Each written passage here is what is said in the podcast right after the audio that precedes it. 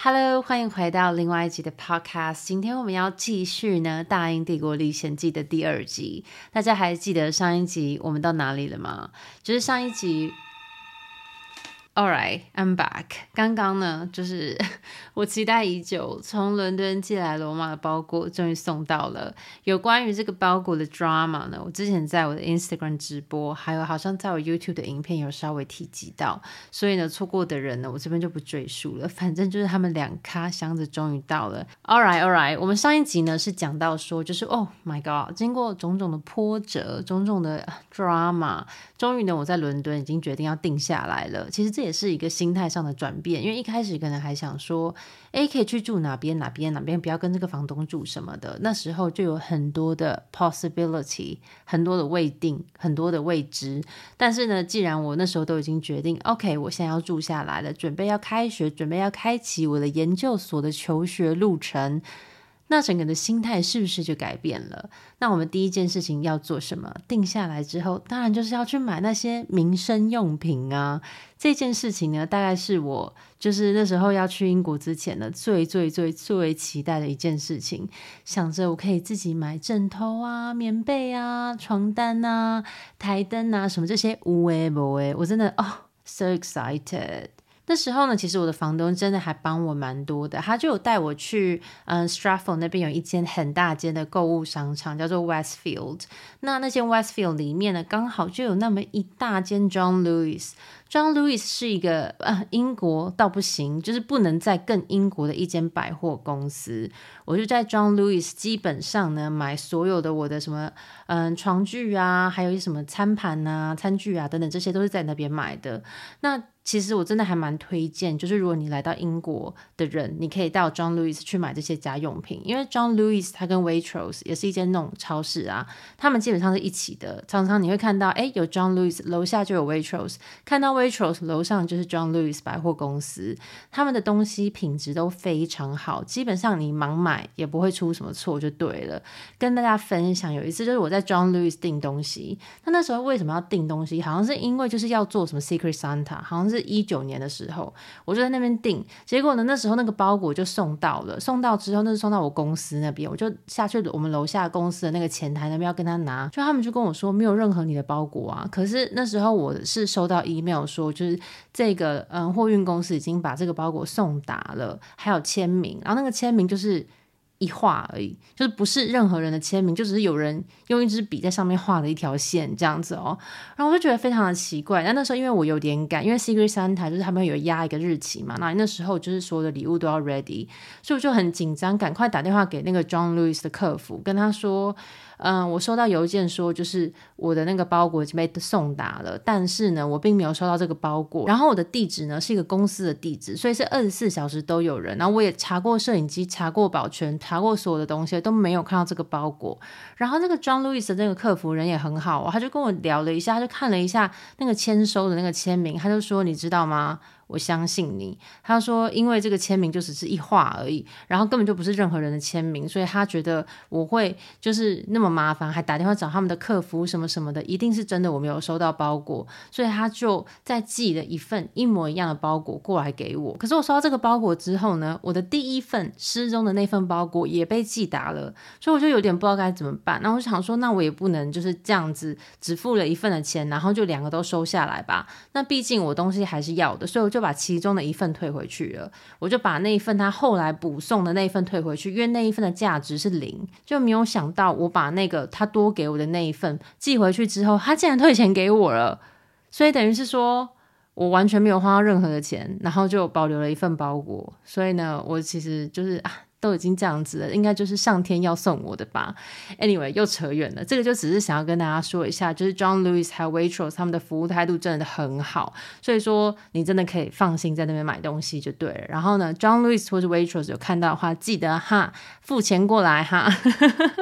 还有我特别推荐呢，在 John Lewis 他们做什么夏日的折扣、冬日的折扣的时候啊，在他们那边买东西特别特别的划算。就是夏日的时候，大概就是六月六月中旬的时候，那冬日的折扣呢，好像每一年的大约十月底，他都会做一个什么全馆八折什么那类的。黑五的时候呢，他也有不错的 discount，keep in mind。不过那一年我刚到伦敦的时候呢，在 John Lewis 买的所有的东西呢，都是原价，因为我那时候就是刚好九月的时候到的，所以就那时候就没有任何的折扣。然后呢，也是在那个时候呢，我买了一颗八十九磅的枕头。我跟你说，这个枕头真的是我的心头肉。我这颗枕头八十九磅，二零一四年的时候的确不便宜，非常的贵。还有很多我同学都笑我说什么佩竟然在睡一颗九十磅的枕头，你知道吗？然后什么什么那类的，然后就觉得说怎么会？因为这个枕头真的很舒服，它是一个牌子叫做 Temper，它是一个就是很 fancy 哦。然后说什么它的那个记忆什么枕啊的那个材质是跟什么美国 NASA 什么什么一样之类的，反正就是那时候我就躺了一下，觉得很好睡。然后对我来说睡眠品值呢，真的太重要了，所以说我就心一横，就买了这一颗枕头。我记得我那一颗叫做 Cloud，真的超棒，它就是非常的很适合你会侧睡啊，躺着睡都很适合。然后呢，它最棒的是它的枕头的外面的那一包是可以拿去洗的，所以说你枕头上基本上你可以一直清洁它。然后我是习惯一次睡两颗，另外一颗就是随便那种便宜的就好，再加上一颗贵的，然后整个这样弄起来那个厚度什么的，哇，整个就是 perfect。这颗枕头呢，我睡了八年。一直到我前一阵子搬离开伦敦的时候，我才就是你知道心一横，就把它割舍给了我的朋友。我真的真心推荐。这八年呢，住在英国的这八年，我每一次只要离开伦敦，离开我的枕头，我都心心念念着它。每一次回到伦敦的时候，最让我开心的就是啊、哦，我可以睡在我的枕头上。OK，现在这些民生用品我都买完了，接下来就想要跟大家讲一下那时候我住在这个房东家的一些经历。那时候有一个还蛮特别。别的 situation 吧，不太知道怎么形容。就是那时候，我们就大家，我跟我房东住在一起嘛，然后还有她的男朋友常常过来。我们常就是你知道吃饭的时候什么的要分开煮，其实蛮奇怪的，对不对？因为这也是我们也一起吃啊，所以说那时候就是有时候我自己煮了一些东西，然后他又煮了一些东西，然后我们就一起吃，就是整个就是你知道这个 arrangement 就有点怪怪的。所以说我的房东那时候他就有问我说，哎，要不要就是我付他一点点伙食费，然后呢他就一起。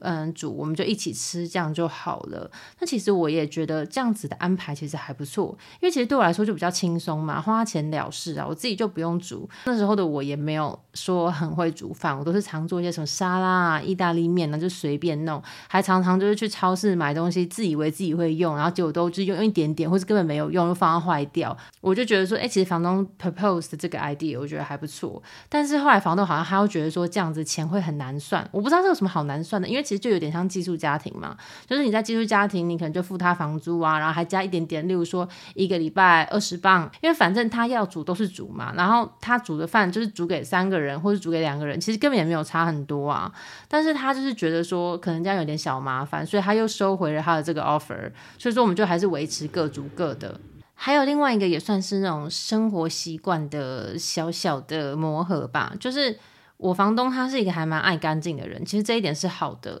但是就是常就是，例如说，我就一个人自己煮了饭之后自己就要吃嘛。那你们也知道，我们煮饭就是要趁热吃啊。那你刚煮完，然后可能就也不会说马上要洗那些你知道锅碗瓢盆什么的，可能就是想说啊，我先去吃完，我吃完了之后呢，我再一起洗，对不对？可是呢，他就是会跟我说什么哦，因为呃你这样煮完了，你就赶快把它洗起来，这样接下来后面的人才好用。其实我觉得他这样讲也不是没有。有道理，可是说就还蛮违反，就是一般正常的就是生活逻辑，你懂吗？你知道就是要跟人家一起 share，就是有这样子的坏处嘛。所以说后来我就是会，呃，好，我煮完了，然后就赶快先把那些锅子啊什么先洗起来，然后可能我洗完之后呢，那个。汤都不烫了，或者饭也都不是很热了，然后就就是也勉强的，就是得这样吃这样子。Anyway，就是为了要让大家互相要那你知道体谅一下嘛。还有一个那种小小的眉眉嘎嘎，就是让我有点算是有点不太习惯嘛，还是什么的。就是常常我在吃饭的时候，他就会在旁边大打扫家里。我这个人是本身还蛮不喜欢这样子的，因为我觉得你在打扫家里的时候，那个尘螨啊，那个什么，你知道灰尘什么都会飞起来。那它都会飞起来的时候，是就是跑到我的饭里面。那如果我现在就是站在那个空间在吃饭，那你在那边吸尘器，我就会觉得特别不卫生呢。我不知道你们会不会有人也跟我一样，也有这样子的感觉。我那时候就是觉得很烦，而且重点是因为他又常常会用那些闻起来很重的那种化学清洁剂，他就常常我在那边吃饭，就说吃个早餐，吃个 yogurt，吃个沙拉的时候。然后他在那边给我用那种什么漂白水在那边刷地，然后我就会觉得，Oh my god，就是你可以等我吃完了用吗？我怎么可能就是边闻着漂白水的味道，然后边在这边吃优格，这样像话吗？对我来说，觉得真的。很怪，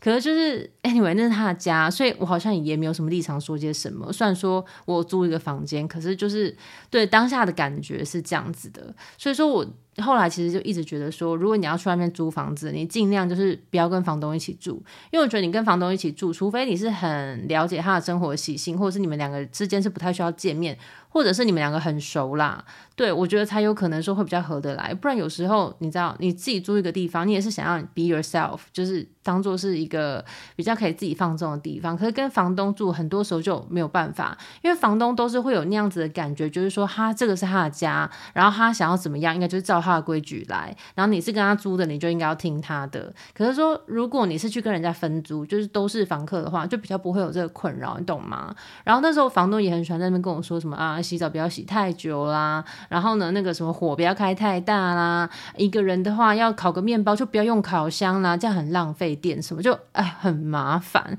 就是这些就是小小的事情，有时候就是生活中已经就是不是那么顺遂了，然后呢又要在那边注意这些有的没的事情，有时候就是想要吃烤面包不行吗？然后因为我就一个人，然后为了你知道不要让房东观感不好，然后我就不能吃烤面包，因为。一个烤箱热起来，然后烤一片面包不够划算，CP 值不够高之类的，然后觉得超烦。All right，我们现在就开始到我嗯开学的第一周，我们就称它为新生周好了。因为大家都知道英国研究所其实是久读一年嘛，所以说其实课程呢会比较嗯紧凑，那整个的那个步调会比较快。那时候第一个礼拜呢，其实不算是上课，老师就是算是给你一个简简单的大纲，就是算是跟你聊一下说我们这堂课会教什么啊，要什么作业啦。等等之类的，在这一周新生周呢，其实有一件事情发生，还算是蛮 major 的，就是是这一周新生周的时候，那时候因为其实你们也知道，我们亚洲人都很习惯就有个英文名字嘛，所以说那时候其实我也有个英文名字，你们要不要猜一下我的英文名字是什么？我进去要上课的时候，原本也是想要自我介绍，说我自己是叫那个英文名字。我的英文名字呢，那时候我帮自己选的啦，就是那时候已经从高中的时候帮自己选，叫做 Serena，还蛮不适合我的。我现在其实想起来叫 Serena 就有点好笑。我记得我那时候走进去第一堂课的时候呢，那个助教就看着我说：“哦，你是佩吗？”然后我就心里想说：“哦，对对对，我是。”哎，其实就是叫我佩也蛮好的，因为他就是问我是不是佩的嘛，所以我就没有自我介绍说我自己叫 Serena 了。从那一次之后，我就。有点忘记掉，嗯，Serena 这个名字就转型成佩，用回我的本名。然后我个人是感觉挺好的。然后我后来到 Harris 工作啊，后来之后再认识其他人，我都会跟他们说我叫 Pay。诶，其实我觉得这样子比较正常，因为其实很多时候你说你自己叫嗯一个英文名字，好就像我那时候说我叫 Serena，别人看你的护照，就是你跟 Serena 半点关系都没有啊。或者是嗯有人要寄东西给你，它上面写 Serena。然后你要去领这个包裹的时候，邮局人就会叫你出示你的证件，你没有半点证件可以证明你是 Serena 啊，所以他就觉得非常的怪，就想说你在那边说什么？你这个人明明是叫佩啊，你要来领什么 Serena 的包裹？他们就觉得很奇怪啊，就觉得说你本来就有一个名字，你为什么要取一个英文名字？这样子就完全。搭嘎不起来，然后那时候我记得我 Facebook 的名字还是用 Serena，同学他们看到之后，他们就说，诶，他不太了解为什么我明明是叫佩，可是为什么在 Facebook 上我写 Serena？他那时候就问我说，他不太理解为什么会是这样子，我就跟他说，哦，因为我们就是有一个，就是帮自己取一个英文名字这样子。他说，为什么你需要取一个英文名字呢？我觉得佩就很好啊，佩这个名字很可爱啊。然后我那时候就觉得，诶，真的有点让我，诶，就是怎么讲？就是有点 dawned on me 这种感觉，就是要怎么讲，中文要怎么讲？嗯，有点把我叫醒的感觉吧。就是说，哎，真的，我从来都没有想过，为什么我们要取英文名字？为什么我们不用？我们自己的中文名字就好了，因为其实像什么日本人啊、韩国人啊、什么阿拉伯人啊，他们来到就算是西方国家，他们也不会取一个当地的名字，他们就会是说，哎，我就叫什么，我就叫 Mohammad，我就叫呃 Yuli，我就叫 whatever，就是什么他们自己的名字。所以我就觉得说，哎啊，就算是我们是中文的名字，还是有罗马拼音啊，我们还是可以说，就像我就说，我就叫 Pay，。所以就可能有一些人也曾经蛮好奇，说为什么我没有英文名字？我说为什么是 Pay 或者什么那类的？所以呢，对，我觉得从那次 moment 开始呢，我就嗯，从 Serena 变成 Pay，。我还记得有一次，我有一个朋友，他还跟我说什么，感觉你叫自己 Pay 有点 gay bye。然后我就想说，哈，你是在说我的名字很 gay bye 吗？这是我的本名诶。然后他说：“对啊，可是就是觉得有点 gay 掰，然后就觉得说这到底是什么回事啊？就是自己叫自己的那个呃本名会被人家觉得很 gay 掰。然后这个人呢，他的英文名字叫做 Vincent。然后我想说，对对对，你一点都不 gay 掰好吗？对，You look like a Vincent。All right，我们现在讲回这个呃研究所的课。我那时候课呢，大概是二十个小时一个礼拜吧。那一次呢，其实他们那边的课还蛮就是 intense，他们一次就是上三个小时。”一个半小时中间可能会给你休息个二十分钟左右这样子。那星期五那时候就是没有课，然后星期一呢下午才有第一堂课，就是整个课表就是呃 paradise 非常棒。然后刚刚提到说，我刚说那个新生周嘛，新生周的时候呢，老师就有直接呛名，就是说，哎，这个学期的作业，我记得我那时候总共有大约十二份作业要交，就真的是超爆多，我真的吓疯，因为我在台湾读大学，真的就是都在混。我真的没有夸张，我以前就是那种什么团体报告啊，在那边偷懒啊，我要去参观什么东西，写什么心得报告，我都没去参观，然后也在那边乱瞎掰乱写，反正就是什么事情都拖到最后一刻啊。然后呢，就是临时抱佛脚的那个类型这样子。所以说我到英国读研究所的时候呢，真的是 应该算是有惊吓到啦。那前几周上课下来，我就发现，哎，就是这个上课的氛围和台湾差超多，因为就是大家都非常的爱。发言啊，举手啊，问问题啊，尤其是印度人，他们超勇于，就是热爱举手，然后发问啊，表达自己的观点啊，然后等等之类讨论什么的，他们非常非常的主动。老师他们也不会觉得说被打断哦，他们也是会觉得说，哎，你有问题就直接讲这样子。每一个人呢，如果被点名到要讲些什么，都能侃侃而谈。然后我呢，就连台湾两千三百万人口都不知道用英文要怎么说。我真的是，那时候真的被我自己气死了。然后每次老师上课，只要问到我，我就真的是剉赛，紧张到不行。一开始呢，每上一堂课呢，就是一阵大挫败。我觉得雅思呢，根本就是个屁，就他根本没有办法证明你的英文能力。我那时候雅思考考不知道考几分，七分七点五，反正那时候雅思考的就算是。比那个学校要求的还要再更多分哦，就我们学校好像要求六点五，所以我应该是考七分或者七点五。但是我觉得学术英文呢，跟一般我们认知的那种英文真的不是一个东西，而且就是因为。算是我学研究所那个领域呢，又不太是我以前熟悉的领域，所以说有时候呢，就是不同领域它会有一些不同的那种英文的专有名词嘛，所以说你刚进去的时候，可能就真的是听得狗飒飒，就是就不要说英文了，就连中文都是一样啊。你知道一个完全你不熟悉的领域的时候呢，他们用的那些专有名词，你可能真的就是哎，都听得清楚是什么发音啊，不知道是什么意思这样子。所以我常常就是上完课，真的不知道自己在到底在学什么，真的完全不懂。懂哦，然后在那个同时呢，那时候就是你知道十月啊，开始十一月了，天气开始变冷。基本上在英国的冬天呢，十月就是开始蛮凉的了。然后大家应该还没有忘记我那时候还在一起的肖行经日本奇葩前男友吧？这一系列的东西下来呢，终于在开学的第五周达到一个临界点。我在系主任的办公室呢，崩溃大哭。这个部分的细节呢，我有拍影片，所以说呢，之前没有看过的人呢，可以到我的那个频道上面再去看一下我的影片。当下其实我觉得系主任变成是我一个嗯比较合理的出口，因为我不想和家人说，我怕他们会很担心我。然后我如果跟在台湾的那些朋友说，我觉得 其实他们也不懂我到底在讲什么，因为毕竟他们也没有经历过，可能安慰也安慰不太到点上。而我当时的这个猪队友伴侣呢，又只是会把事情变得更糟而已。就是他完全就是一直在给我创造压力，不是在帮我分担压力。所以真的慎选你身边的人。所以说，其实我觉得系主任当时呢，变成是那个 moment 啊，好像比较嗯、合理明智的选择。因为我当时就是觉得说啊，我这些压力都是来自于课业，来自于上课听不懂啊，来自于对这个科系的不了解，来自于对就是未来的那些作业什么的一些压力。但是其实啊，我那些嗯、压力的来源啊，其实是很多的综合体，像是我搬到一个不同的国家啊，然后有一个不适合的伴侣啊，赶不上的课业啊，身边没有什么人可以呃穿 support 我，然后有一点小小风风的房东，这一切一切一切的压力呢，让我就是当下其实有点承受不住，然后没有一个出口，让我觉得还蛮挫败的。所以说我那时候就找到了我的系主任，想说要跟他聊一下关于我这个课业，觉得有点跟不上啊，听不懂啊等等之类的。所以我就是直接在那个 系主任的办公室就直接哭出声来，真的很，真的那那一次哭，我真的觉得算是我来到英国哭的最惨的一次，就是真的是惨爆哦，就不是那种成年人的哭，是那种小婴儿的嚎啕大哭。就是有点你没有办法忍住，然后那个鼻涕就是会从你鼻子里面流下来，然后你看到会吓到，赶快把它藏起来的那个那种程度的哭，你们现在懂了吧？其实我的系主任真的是蛮贴心的，他就跟我说他会尽他所能帮助我，但是如果呢，我还是最终决定这个系对我就是不恰当、不适合，也没兴趣、不想念，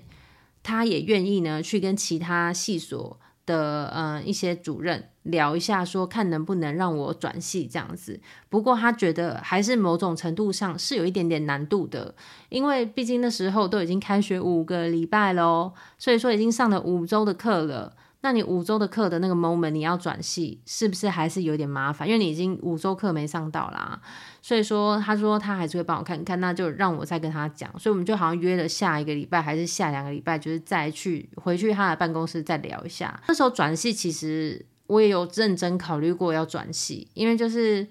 呃，那时候觉得说，哎，我读的那个公共管理真的还蛮无聊的。我比较想要去读一件像公关呐、然后 HR 之类，就是这种比较 fancy 的，然后听起来像比较 fun 的这种系这样子。真的还去有去找别的系的系主任，可是别的系的系主任呢，就是嗯，其实那时候我跟你讲，这个是也算是一个我的 culture shock，就是以前可能就是哎，在台湾你有一些这样的困扰，你跟老师讲，老师就帮你处理啊，老师帮你牵线呐、啊，老师帮你去乔好这样子。可是，在英国不是哦，就是那时候呢，我就是去跟我的系主任讲了之后，我的系主任他就给了我另外一个系的系主任的 email，啊就跟我说我可以去嗯找他谈，然后呢写个 email 给他，或者去他的办公室跟他谈一下这样子，然后呢就是这些事情是你要自己让他变成有可能。那老师只能是帮你，就是诶提供给你一个联络的方法这样子，他不会去认真的去帮你做这件事情，就是你要自己去 make it happen。所以那时候我就也是蛮想换系的，所以我就有去找那个系主任啊，在他的那个办公室外面等他，然后的跟他聊了一下，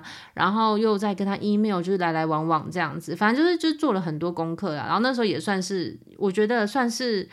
嗯、呃，我第一次真的是把我丢出自己的舒适圈，就是不再像以往都是会觉得，哎，什么事情别人会帮我弄好好的，只要花钱，代办会帮我用，只要我跟爸妈求情，爸妈会帮我处理，只要我跟老师说，老师也会帮我，就是嗯，handle 这些事情，就已经不是这样子，这件事情是要我去让它发生。不过后来其实我也没有。决定要转系，我就是决定要在我原本的那个系呢，就是继续读，然后读完这样子。不过真的在那次之后，我自己觉得有一种重生的感觉，因为其实一切都没有什么变哦。我没有转系，英文也没有一瞬间变得更好，但是我觉得我的心态不一样了，and that makes all the differences。这一步呢，应该算是我到了英国后的第一个挫折，第一个成长。也算是我觉得我出国念书中最最最最宝贵，让我成长最多的第一堂课。因为可能以前在台湾就是真的被照顾得很好，然后后来我到美国的时候呢，其实也算是有点